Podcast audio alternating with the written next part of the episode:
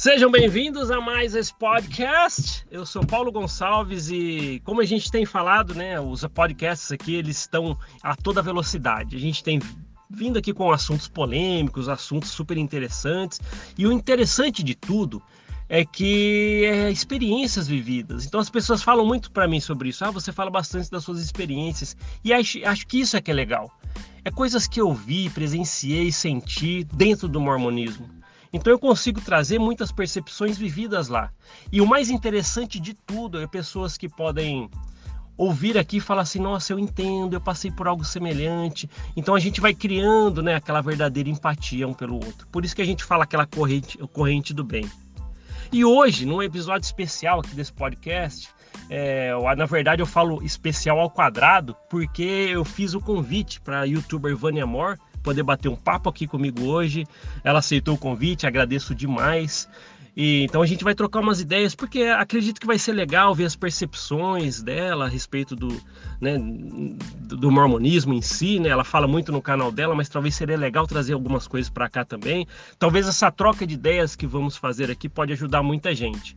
No canal dela, ela já falou muito da história da igreja. Hoje em dia, ela lê histórias de pessoas que mandam histórias assim, vividas dentro da igreja, muitas vezes sofreram alguma coisa, problemas emocionais, seja o que for. Então são histórias que, que são às vezes de grande impacto, mas quem ouve também sente essa empatia. Por isso que a Vânia Moore ela tem encabeçado aí todo esse projeto né, de quebra de tabus, né, então, sobre o mormonismo. Então a gente vai bater um papo aqui hoje.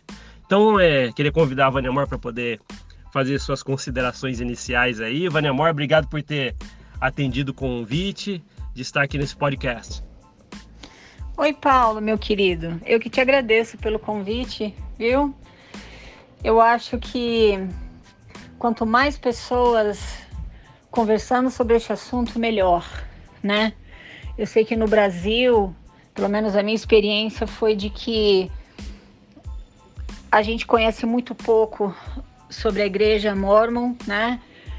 Aqueles de nós que, que entraram lá e se comprometeram com tudo aquilo, a gente não tem fontes para pesquisar, a gente não tem recursos para conhecer a história da igreja. Então, quando a gente conhece, a gente precisa precisa dividir com as pessoas, precisa divulgar. É, um dos tabus que sempre me incomodou muito foi é ainda, né, o fato de que quando as pessoas saem da igreja, elas ficam quietinhas, né? E não se manifestam contra a igreja e não falam nada e ficam geralmente por anos, muitas pessoas ficam por anos a fio com aquela com aquela coisinha assim, né, na cabeça, tipo, ai, mas e se a igreja for verdadeira? Puxa, mas eu não né? Eu não, eu não fiquei lá, eu devia ter ficado. E aquele medo acompanha as pessoas por muito tempo, por conta do, do grande controle mental que é exercido lá dentro e, e a falta de acesso às informações. Então, eu acho que o trabalho que você está fazendo é importante. Quaisquer experiências precisam ser contadas, precisam ser validadas, porque o abuso emocional, espiritual, mental é existente, é real então, quanto mais pessoas conversando sobre isso, melhor para a gente poder começar a quebrar esses tabus, né? E viver uma vida em paz, sem medo, sem culpa, viu? Então, acho que é mais ou menos por aí. É até legal a, a percepção que você colocou aqui. Você até começou falando a respeito de que tem muitas informações, no, por exemplo, nos Estados Unidos, até quando você mudou para aí, você começou a investigar coisas em inglês, materiais que não tem traduzido para português, e às vezes os, os, os membros né, no Brasil, por exemplo, ficam órfãos de informações que às vezes são vitais para poder ter essas percepções. Essa versão que a gente sempre fala né, de Hollywood, que é apresentada na igreja, esses materiais são muito ricos para poder pular o murinho e falar assim: nossa, tem muita coisa que não me ensinaram.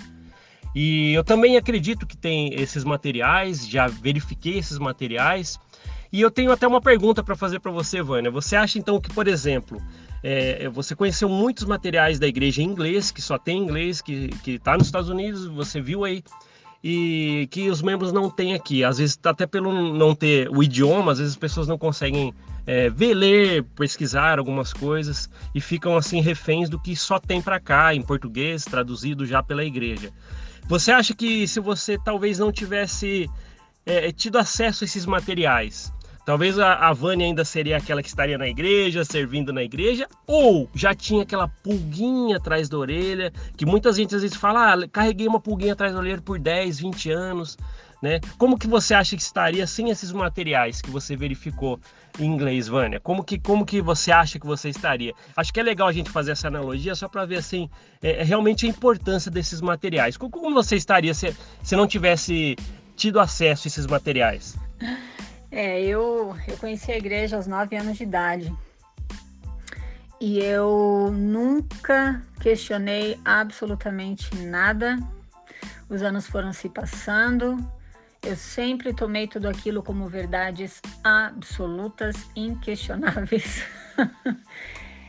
eu nunca, não, não, não, não. Eu nunca questionei nada. Eu nunca me afastei da igreja. Quando fui chamada para fazer missão, eu fui por obediência, porque não fazia, não fazia parte dos meus planos, mas eu acreditava que aquilo vinha de Deus, então quem era eu para questionar Deus? Eu no final, um pouco antes de eu sair da igreja, de eu abandonar, porque eu não saí, eu abandonei a igreja para nunca mais voltar. O que eu estava sentindo, como eu já falei no meu canal outras vezes, era um mal-estar muito grande em relação a tudo aquilo. Mas aí eu não culpava a igreja, eu culpava a mim mesma, que é o que geralmente acontece. Quando você sente que você não está atingindo os padrões que você deveria, ou seja, mesmo em relação ao teu, ao teu testemunho, entre aspas, você se sente mal e você acha que o problema está contigo, você está sem o espírito, enfim. Então foi isso que começou a acontecer comigo. Mas eu estaria lá até hoje, sem dúvida nenhuma, porque eu nunca questionei nada. Eu fiquei sabendo por acaso em um outro podcast que não tinha nada a ver com a igreja, mas um podcast em que a Martha Beck, filha de um dos maiores apologistas da igreja chamado Hugh Nibley, ela estava sendo entrevistada e ela estava falando sobre o livro dela, um livro que ela havia escrito contando os motivos pelos quais ela saiu da igreja, da igreja mormon, ela que nasceu lá, né? Então, naquele, naquela entrevista, ela fala, ela cita como exemplo o livro de Abraão que Joe Smith inventou tudo aquilo. Ele não traduziu de papiros nenhums. Então, aquilo me chamou a atenção. Eu falei, quê? Como assim? E eu lembro que imediatamente eu comprei o, o livro de áudio dela e comecei a escutar. E ela foi falando sobre outras coisas e eu falei, meu Deus do céu. Aí eu comecei então a pesquisar, mas foi quase que por acaso. Então, sem dúvida nenhuma, se eu não tivesse tido acesso à, à real história da igreja, eu estaria lá até hoje, meu querido. E trazendo e levando mais gente comigo, tem mais essa. O interessante, Vânia, é que você me fez lembrar até algo que eu já trouxe aqui para algum podcast para trás aqui, que é, realmente as pessoas às vezes perguntam, né? Mas como realmente a igreja te impede de pesquisar? Por que, que ela faz isso? E eu sempre dou o exemplo que eu tive, porque eu sou da igreja de, desde a primária, né, Vânia? Então eu fui lá na primária e tinha na época os luzeiros, diácono, mestre, sacerdote, né? Então é. E desde pequeno eu lembro que eu acho que eu tava, era mestre, alguma coisa assim. E eu tava na escola e eu, um amiguinho da escola, ele sabia que eu era da igreja e ele tinha um livro na casa dele, não era da igreja, nunca os pais dele quiseram saber, mas ele falou: tem um livro escrito Joseph Smith, que você falou aí, que eu já tinha falado sobre isso. E ele me trouxe. E esse livro era, eu não lembro nunca mais, né? A pena que eu tenho é não relembrar como que era a capa, tudo para poder ir atrás. Mas era um livro que falava mais ou menos assim, a verdadeira história de Joseph Smith. Mas eu já procurei com esse nome, eu não achei. Um, um, livro que tem realmente a, a, a, caricatura de Joseph Smith na, na capa. E eu lembro que eu olhei algumas coisas e falou é, realmente isso, algumas versões já. Olha só, eu já, já, era jovem, né? Era mestre, na idade de mestre, bem, bem adolescente. E, e peguei o livro já falava a respeito de, das visões, né? da, da quantidade de, de primeiras visões né, que Joseph Smith já tinha relatado, e na verdade escolheu a mais bonitinha. E eu lembro que esse é o único assunto que eu cheguei a ler. E todo entusiasmado, eu fui até o meu presidente dos rapazes e eu nunca vou esquecer isso. Esse é o, o exemplo que eu uso de como a igreja ela bloqueia você ao querer pesquisar.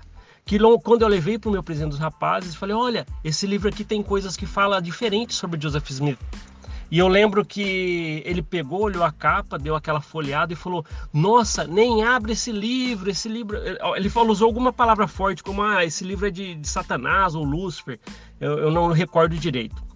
E eu lembro que ele pegou esse livro e falou assim: ó, vamos levar para o bispo. Tá? Eu falei: não, eu preciso devolver. Não, não nem devolve esse homem. Eu lembro que ele ficou com o livro e eu fiquei preocupado até para devolver. E depois ele falou que sumiu com o livro, tá? Mas quanto ao livro, nem, nem é tão importante. Mas eu fico pensando nisso até hoje. O quanto eu fui bloqueado de pesquisar desde quando eu era jovem. Aí o que, que acontece? Pô, então eu nem vou mais pesquisar. Então a gente passa ao longo de muitos anos da vida só seguindo realmente como um soldado. Eu sou daquele que cresceu na primária falando lá no microfone, sabe quando tinha aquelas atividades especiais da primária? Quando crescer eu quero ser um missionário.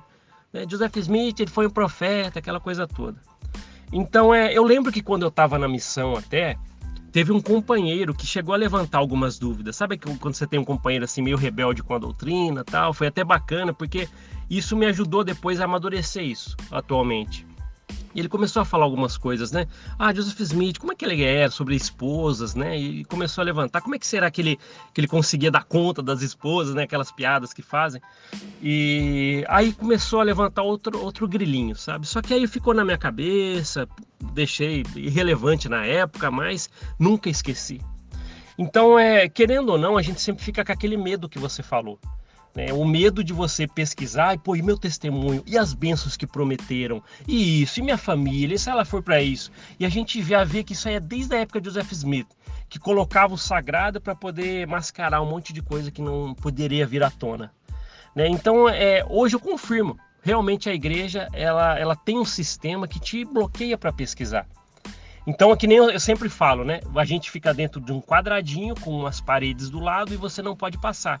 Na igreja você é livre enquanto você estiver ali dentro, porque se você quiser pesquisar, né, ou querer saber mais fora dos canais entre aspas oficiais da igreja, então ali você já vira um apóstata, tá largou da barra de ferro, né? O Satanás vai tomar conta de você. Então eu concordo com você quanto a isso. Né? Agora eu queria entrar naquela parte, Vânia, que as pessoas tanto falam até nos comentários do meu podcast aqui, vejo que também falam isso lá nos comentários dos seus vídeos, que é libertador quando descobre. Foi para você foi difícil, para algumas pessoas tem algumas fases, né? Ah, a negação, pô, acho que não é verdade, aí depois passa pela fase da negação, começa a aceitar, ah, acho que é verdade sim, tal, até abandonar, até realmente desvincular da igreja. O que você acha nessa, relacionado a a, a, quando você descobre qual, qual que é as fases que você passou? Foi difícil ou já foi assim de uma hora para outra? Para agora cair na real ou foi, ah, sabe, assim, só para saber como que foi para você, é, se foi dolorido, porque geralmente é um baque, né? Como que foi a sua saída da igreja, a descoberta de tudo até você chegar agora na liberdade, né, do, da, da doutrina mormon e de todo aquele sistema? Então, Paulo, eu acho que eu acho que depende de cada pessoa, depende de como de como você está quando você começa a descobrir as coisas em relação à igreja. Se você está numa fase em que você está feliz, digamos que você tem filhos na missão ou você tem família que, que, que frequenta, que gosta, e vocês todos estão felizes vivendo dentro daquela daquela realidade, eu acho que para essas pessoas é mais difícil, porque, porque elas querem continuar acreditando em tudo aquilo, porque tudo aquilo está fazendo muito bem para elas e dando certo para a família, né? Tem cumprido o currículo mormon, de repente filha já casou no templo e continua na igreja com o marido. É, de repente tem um filho que está na missão, já voltou e é líder na igreja, e está todo mundo muito feliz. Então eu acho que quando uma pessoa, dentro desse contexto, começa a descobrir a farsa, eu acho que o sofrimento e a dor são muito grandes. Pelo menos é isso que eu tenho observado nas histórias que eu recebo. No meu caso, eu estava numa fase em que eu só estava frequentando a igreja nos últimos dois anos que eu frequentei, eu só estava frequentando porque eu tinha um te eu achava que eu tinha um testemunho e eu morria de medo de largar tudo aquilo porque eu acreditava naquelas ameaças que a gente recebe no templo. Eu achava que eu ia é, cair nas mãos de Satanás, né? Nossa, eu acho até graça falar isso agora, mas é assim que eu, era assim que eu me sentia. então eu só estava frequentando por obrigação, porque eu achava que eu tinha uma obrigação com Deus de frequentar a igreja. Eu conheci a verdade, e agora se você não conhecer, se você largar, né, a verdade depois que você conheceu, então seria melhor que nem tivesse conhecido. Então tudo aquilo ficava na minha, na minha mente. Então no meu caso, quando eu descobri, quando eu comecei a pesquisar gradativamente, né, sobre a vida de Joseph, sobre como o livro de Mormon foi criado, não traduzido, que as testemunhas não viram placas de ouro, coisa nenhuma. Quando eu fui vendo tudo aquilo, eu comecei a sentir duas coisas simultaneamente: um grande alívio e muita raiva. eu só experimentei esses dois sentimentos no meu processo de desligamento da igreja.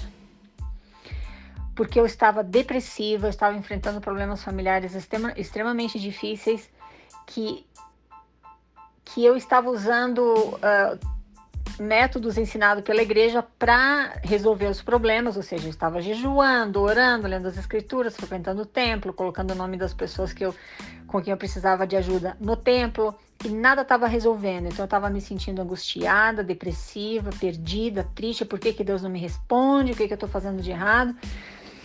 Então, no meu caso, foi isso. Eu fui sentindo um grande alívio. Eu senti como se um grande peso fosse saindo das minhas costas. Eu pensei, tá, mas então peraí.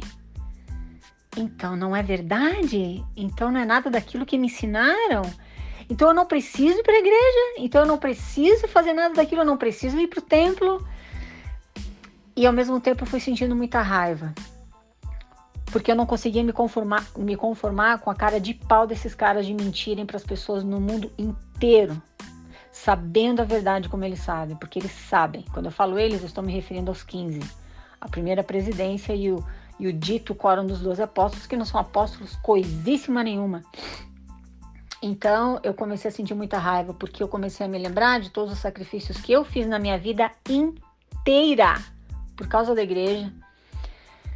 E eu comecei a me dar conta de como eu, como eu estava criando meus filhos, como eu era controladora, como eu era exigente, como eu era perfeccionista. Então eu comecei a sentir uma raiva muito grande, porque eu falei, meu Deus, mas isso é muito injusto. Então, meu sentimento de raiva, eu não tenho medo nenhum de sentir essa palavra, de, de, de aliás, de, de falar essa palavra, porque raiva é um sentimento humano e não tem nada de errado com isso. É, por conta dessa raiva que eu senti, deles mentirem para as pessoas descaradamente e fazerem a gente acreditar que eles veem Deus, que eles falam com Jesus Cristo. Eu falei, meu Deus do céu, nunca viram coisa nenhuma, nunca falaram coisa nenhuma, são tudo decisões administrativas, não tem revelação nada, né? Então foi por conta disso que eu decidi criar o canal no YouTube, porque eu precisava desabafar, eu não podia guardar tudo aquilo para mim. Eu falava, mas, mas, no Brasil ninguém sabe disso. Eu nunca soube, por 35 anos frequentando a igreja, e nunca tive a menor ideia de nada disso. Então, essa foi a minha experiência. Mas eu sei que cada pessoa, como eu disse, dependendo do relacionamento que eles estão tendo com a igreja, com todos aqueles dogmas, no momento em que eles são expostos à verdade, isso vai determinar todo aquele processo de luto, né? Todo aquele processo de crise de fé que a gente chama. Então, eu acredito que seja diferente para cada um e, e, é válido, né? Seja como for que cada um se sente, é válido e precisa ser honrado, né? É isso que eu penso. Eu acho que, como você falou, né, daquele livro que você, ao qual você teve acesso na tua juventude, que falava sobre Joseph, eu desacreditava em quaisquer materiais, entre aspas, anti-mormons dos quais eu escutava falar no Brasil, porque eu pensava, ah, isso são pessoas que, que não sabem e só estão escrevendo para atacar a igreja. Só que quando eu cheguei aqui, eu comecei a ver, é, por exemplo, Fan Brody, ela era sobrinha de David McKay, ela escreveu Joe Smith, No Man Knows My History. É, então, quer dizer, não era uma pessoa que não sabia, ela teve acesso aos originais, a, a documentos originais aqui na, na biblioteca da igreja. Então eu comecei a dar crédito, eu falei, não, peraí, mas essas pessoas sabem o que elas estão falando. Sandra e, e Gerald Turner, Turner também, ela era sobre, ela era hum, da linhagem de Brigham Young, eu não lembro se ela era tetraneta ou, ou, o quê. Mas ela foi pesquisar e ela também começou a escrever a respeito da verdade da igreja. Então eu falei, tá, então peraí, mas são pessoas que realmente que tem mormonismo na veia por gerações. Então eu fui dando crédito e não tem mais como você voltar atrás. É como querer colocar a pasta de dente de volta dentro do tubo. Não tem como voltar atrás. Porque é a verdade, né? Então, cada pessoa tem uma experiência diferente quando, quando começa a descobrir tudo isso, né? É, obrigado até por compartilhar essa história sua, Vânia. E eu sei de uma coisa, né? Que às vezes as pessoas ouvem a história, igual você falou, como foi a sua, a sua, a sua descoberta, né? Sua saída da, da corporação e acabam, acabam se identificando. Eu sei que às vezes partes do que você falou, por exemplo, algumas pessoas vão falar assim, nossa, é parecido comigo. Então é, é, é, eu sei que cada um também tem a sua a sua história, cada um tem. Não, por isso que eu sempre falo nos podcasts, não diminua a história de ninguém. Ah, dela foi grande, a minha parece ser pequenininha. Não tem nada a ver. Talvez para ela o que você vê pequeno foi uma história que realmente mexeu, mexeu com o emocional. E falando até em emocional, Vânia, você até falou algumas coisas assim, né? É, já vi nos seus vídeos também. E as pessoas às vezes elas saem com o emocional arrasado dentro da igreja. Elas saem de lá assim. Eu, eu já trouxe para os meus podcasts, né? Já até falei mais de uma vez da experiência, né? Que às vezes as pessoas vão, várias experiências na verdade, que as pessoas vão procurar um líder, por exemplo, para receber um conselho e às vezes a pessoa realmente ela está passando por problemas emocionais que às vezes são problemas que precisavam de profissionais. E às vezes vai lá, né? Que nem a gente já deu outros exemplos, né? Você já deve saber desse exemplo. Ah, irmã, canta hinos em pensamento, ou faz isso e aquilo, né? E às vezes a pessoa vai e fica numa situação bem pior por causa do despreparo. E eu hoje tenho uma visão totalmente diferente daquela frase usada na igreja que ele, ele não escolhe os capacitados, mas capacita os escolhidos. E eu sempre sou a favor daquilo agora, né? Eu ouço isso e falo assim, poxa, mas quantos emocionais um líder na igreja pode é, arrasar até que ele se capacite, então? Né? Então quer dizer que todo mundo é meio um experimento, porque até que ele se capacite, vamos usar todo mundo aqui, os emocionais de todo mundo, podemos acabar com os emocionais de todo mundo que está aqui, até que que eu consiga ser capacitado. Então, algo, eu sempre achei algo muito errado. Na verdade, até dentro, fazendo parte da igreja, na época de bispado, eu vi o quanto isso é, é, é bem forte lá dentro, né? É, é, conselhos totalmente errôneos que às vezes deveria ser direcionado para profissionais. Então, conforme você foi relatando sua história, eu fui também lembrando de muita gente que às vezes comenta comigo, que abandonou a igreja, passou por todo esse processo, lógico, que nem você falou, cada um com a sua história, mas olhando para trás, fica sequelas. Às vezes ela tem gatilhos durante a vida, né? Ela vai lembrar de alguma coisa, nossa, me lembrei daquilo que aquele líder daquela época me falou. Nossa, lembrei daquele aquela fofoca que foi feita sobre mim. Ah, lembrei disso ou daquilo. É, é, Vânia, você, na sua opinião, né, como que você acha que as pessoas devem lidar? Eu sei, de novo, né, eu sei que cada um tem a sua história, mas como você acha que as pessoas devem lidar com sequelas? Porque ela abandona a igreja, realmente ela, ela já passou para a fase da negação, da aceitação e agora ela está liberta de doutrina, aquelas coisas todas, mas as sequelas que às vezes fica, porque muita gente comenta comigo isso.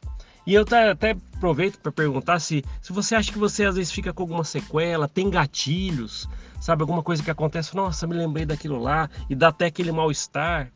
Né? É, como que é isso para você, relacionado a, a gatilhos desses, de, de, alguma sequela? E como você acha que as pessoas deveriam lidar com isso, no seu ponto de vista, Vânia? Então, Paulo, é... antes de responder a tua pergunta, né, eu queria só fazer uma observação em relação a, ao estrago né, que líderes fazem nas pessoas emocionalmente, muitos deles com a intenção de ajudar. Mas acontece que a igreja funciona dessa forma. Ela, ela tem resposta para todas as perguntas. Por isso que eles têm a ousadia e a prepotência de, de falar, ah, mas se você se afastar da igreja, para onde você vai? O que, que você vai fazer? Porque afinal de contas nós temos todas as respostas aqui. Tudo que você precisa para ter um casamento bem sucedido, para criar os filhos num bom caminho, tudo, né? Então eles têm essa prepotência de, de falar isso e a gente cai nessa armadilha e muitas vezes doenças ah, mentais como, como depressão, ansiedade e outras passam anos sem um diagnóstico, porque eles não têm interesse que você saia da, da bolha, né? Então as pessoas precisam ficar muito atentas a isso.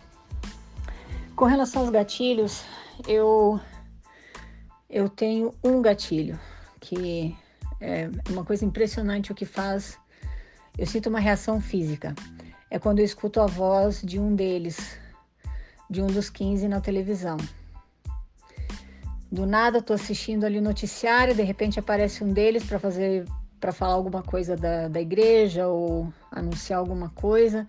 Se eu escuto a voz do Nelson, se eu escuto o tabernáculo na televisão, eu sinto uma reação física forte. eu, eu tenho que sair, porque eu sinto, eu sinto uma. Eu não sei nem te explicar, mas eu sinto uma, um desconforto, eu sinto uma raiva, sabe? Eu tenho vontade de. Eu, fico, eu tenho uma fantasia de chegar na, na, sabe, assim, face a face com o Nelson, por exemplo, olhar no olho dele e falar: como é que você tem coragem de fazer isso com as pessoas em nome de Deus? Então, esse é o meu gatilho. é o único, é o único gatilho que eu tenho. Como as pessoas devem lidar com, com o trauma, digamos, porque é com isso que elas lidam quando saem da igreja, viu? Elas lidam com o trauma de de terem que, que desafiar aquela vozinha interior que a igreja plantou na cabeça delas de que a igreja é verdadeira, de que elas têm que ficar lá. Então, todo aquele controle mental que as pessoas sofrem durante o tempo que ficam lá dentro, é isso que, que, que acompanha a grande maioria delas por anos a fio. Então, de novo, eu não acho que existe uma resposta fácil para essa pergunta. Cada caso é um caso.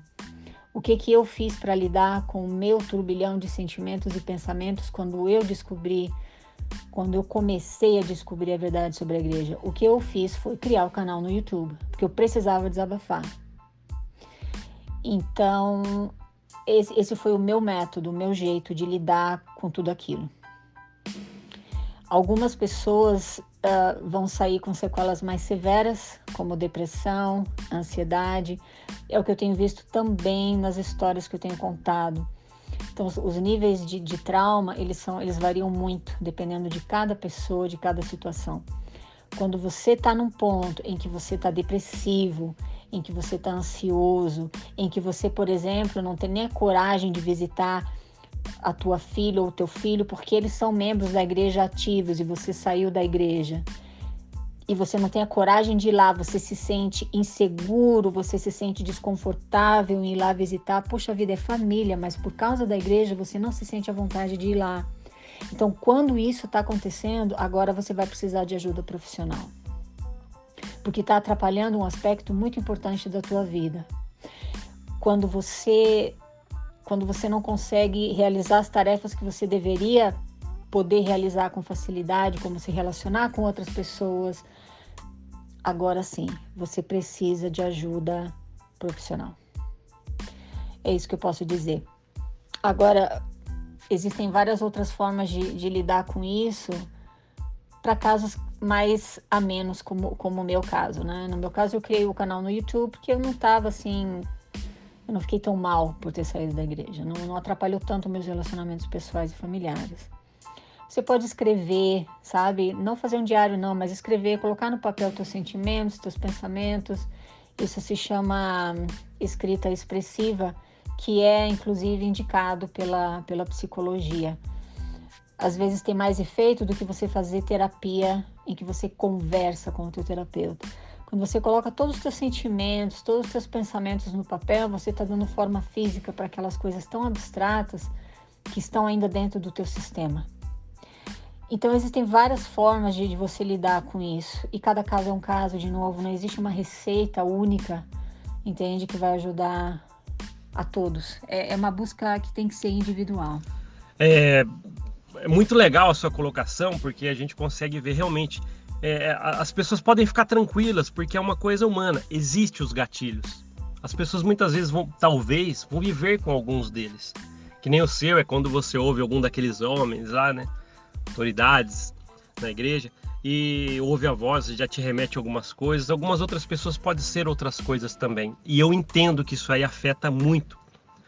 E conforme for trabalhando com isso, né, as pessoas, eu até acredito dessa forma, que nem já me falaram, né? É, conforme você vai vivendo né, as suas novas percepções de vida, isso aí vai ficando um pouco mais indiferente para você. Eu até concordo, que nem muitos também já falaram, que demora para passar. Às vezes os gatilhos, aquelas sequelas, lembranças, algumas coisas que às vezes não são boas, podem ficar, mas conforme você vai tendo novas práticas, que é aquilo de viver por sua própria essência, viver por você mesmo, não porque o manual azul ou vermelho está falando como você deve viver, não porque alguém está te chamando numa sala ali, numa entrevista, portas fechadas, falando não faça isso, isso. Não, você está vivendo agora a sua essência e conforme vai passando o tempo longe da corporação, suas novas percepções de vida, provavelmente ali vai deixando de fazer muita diferença para você essas sequelas. Então isso talvez de, de, pessoas que eu já ouvi que estão muito tempo longe da corporação é, dizem que é dessa forma. Né? Então isso talvez é, sirva né, para que as pessoas consigam ouvir e se identificar um pouquinho quanto essas sequelas, esses gatilhos que vão tendo. E uma coisa legal também que você disse, Vânia, é relacionado, por exemplo, a você, né, numa maneira talvez mais ameno que de algumas outras pessoas, para lidar com essas emoções de saída da corporação foi fazer um canal. É, isso é bem bacana e eu sinto isso nos podcasts. Geralmente é, eu, eu, costumo falar que para mim é uma terapia vir falar essas coisas. E eu acho legal, né? Uma coisa que eu queria tocar aqui no assunto é as pessoas que nos ouvem. As pessoas que ouvem você, que, inter, que, que interagem, até falo das pessoas que também ouvem aqui, interagem, os comentários são bem ricos.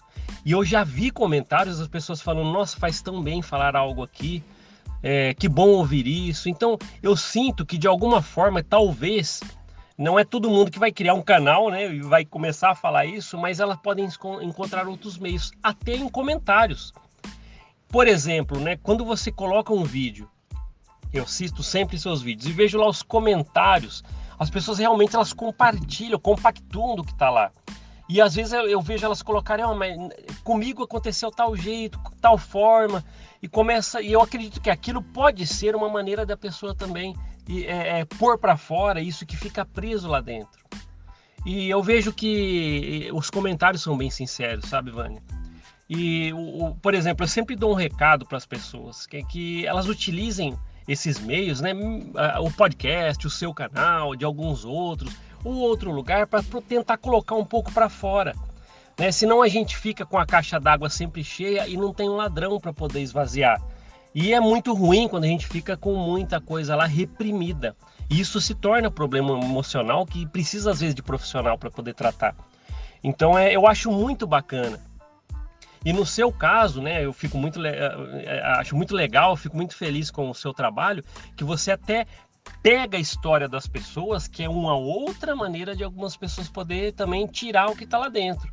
Eu tenho certeza que a pessoa que manda a história para você fica lá em casa no YouTube vendo, esperando, torcendo e quando você lê a história dela, eu tenho certeza que algo, né, aquela caixa d'água cheia que não tem como esvaziar começa a ficar mais ameno para aquela pessoa e ela consegue falar, poxa, eu tô mais aliviada. Isso acontece.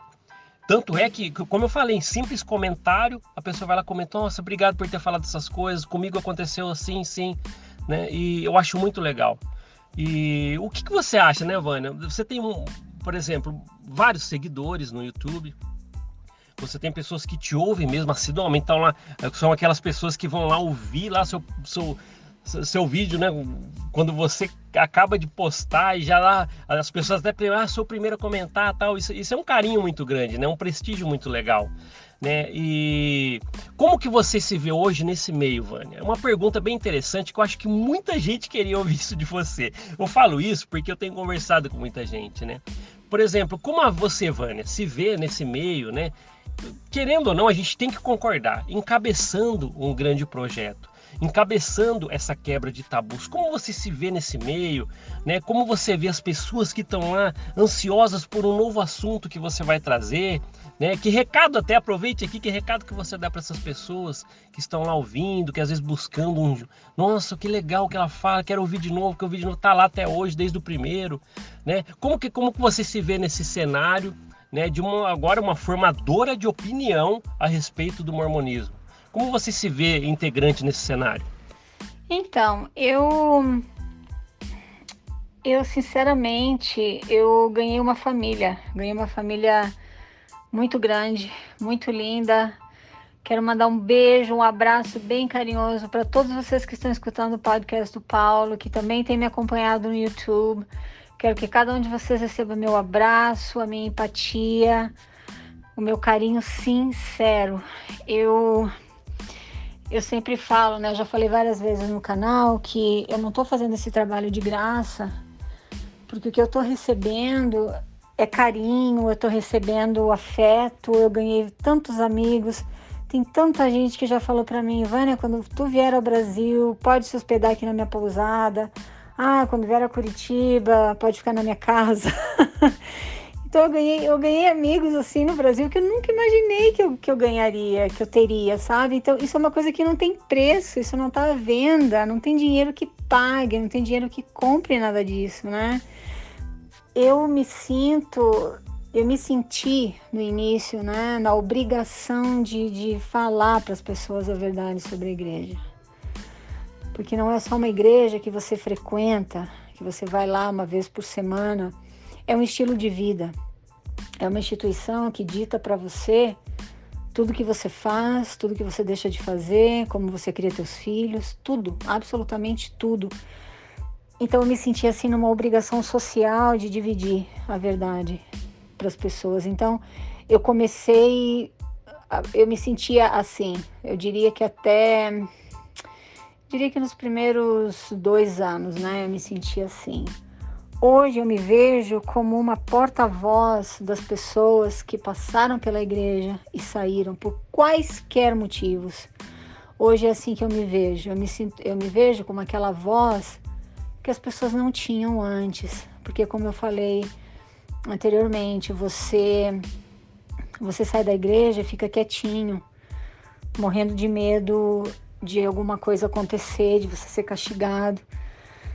É como se você desse razão para tudo que eles falam lá dentro, ou seja, a igreja é verdadeira, você que foi um fraco e largou a barra de ferro e tudo aquilo.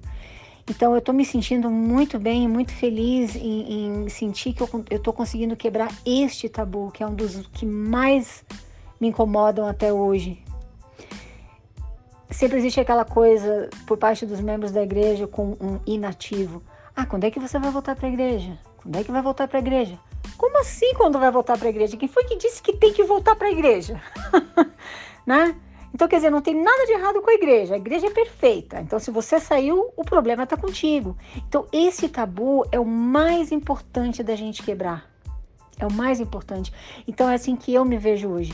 Eu me vejo como uma porta-voz das pessoas que antes não tinham, não tinham como levantar a própria voz. É, e o que você falou realmente acontece. Tem muitos queridos que, quando uh, escutam a história deles sendo contada, sendo contada no canal, me mandam um e-mail ou mensagem falando: Nossa, Vânia, obrigada por ter contado a minha história.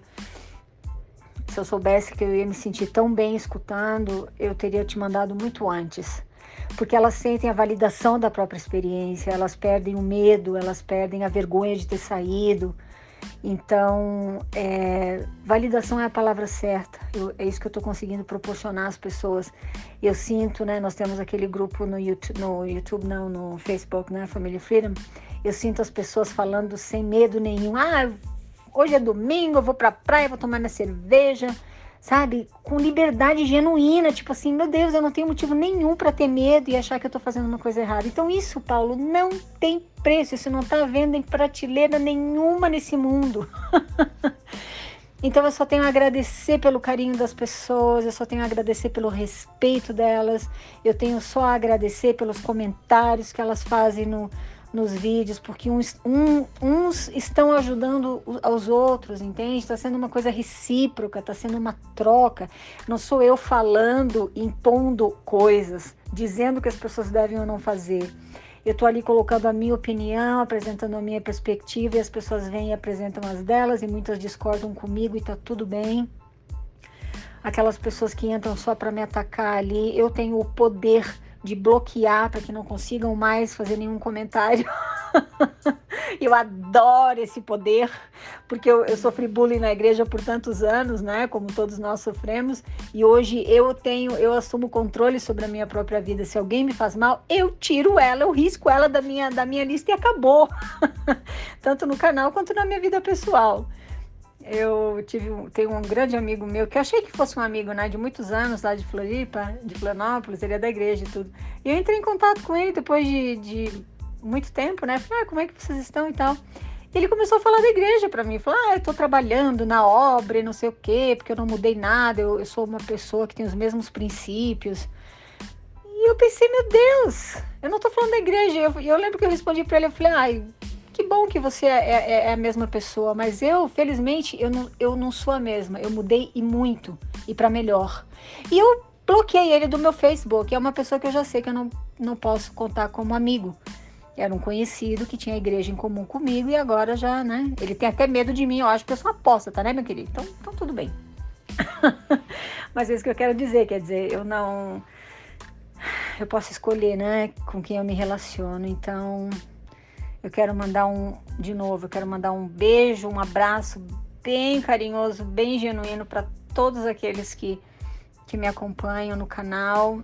Eu, eu e meu marido, a gente está planejando ir ao Brasil, passar alguns dias só, né? Infelizmente vai ter que ser meio corrido, mas a gente vai visitar ano que vem. Eu espero poder encontrar pelo menos alguns desses queridos, né? Para dar esse abraço pessoalmente e receber esse carinho, sabe? Pessoalmente. É muito bom, é maravilhoso.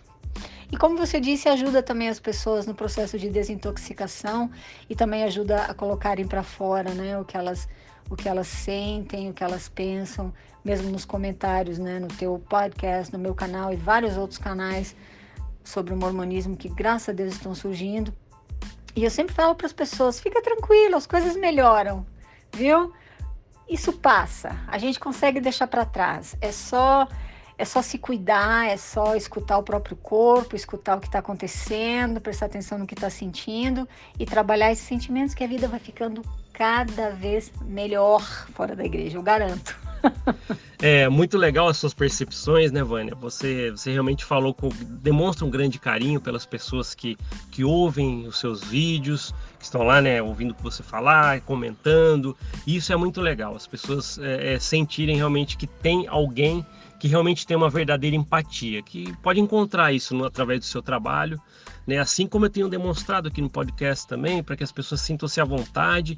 E na verdade eu até sempre falo, né? Quando as pessoas vão lá, comentam suas ideias, por exemplo, né, nos comentários, já é um complemento do que foi falado. Na verdade, precisaria desses comentários para poder complementar o que foi dito. Então, tudo se completa, né? O vídeo seu, por exemplo, com os comentários, a gente vê que é um grande todo, né? Então, é, é bem legal essa interação e eu sei que as pessoas se sentem de alguma forma é, é, consoladas e realmente que, que existe pessoas que entendem o que elas passaram.